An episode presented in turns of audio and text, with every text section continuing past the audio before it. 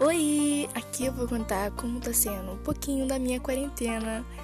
Aqui você vai rir, vai chorar, então vem comigo! Música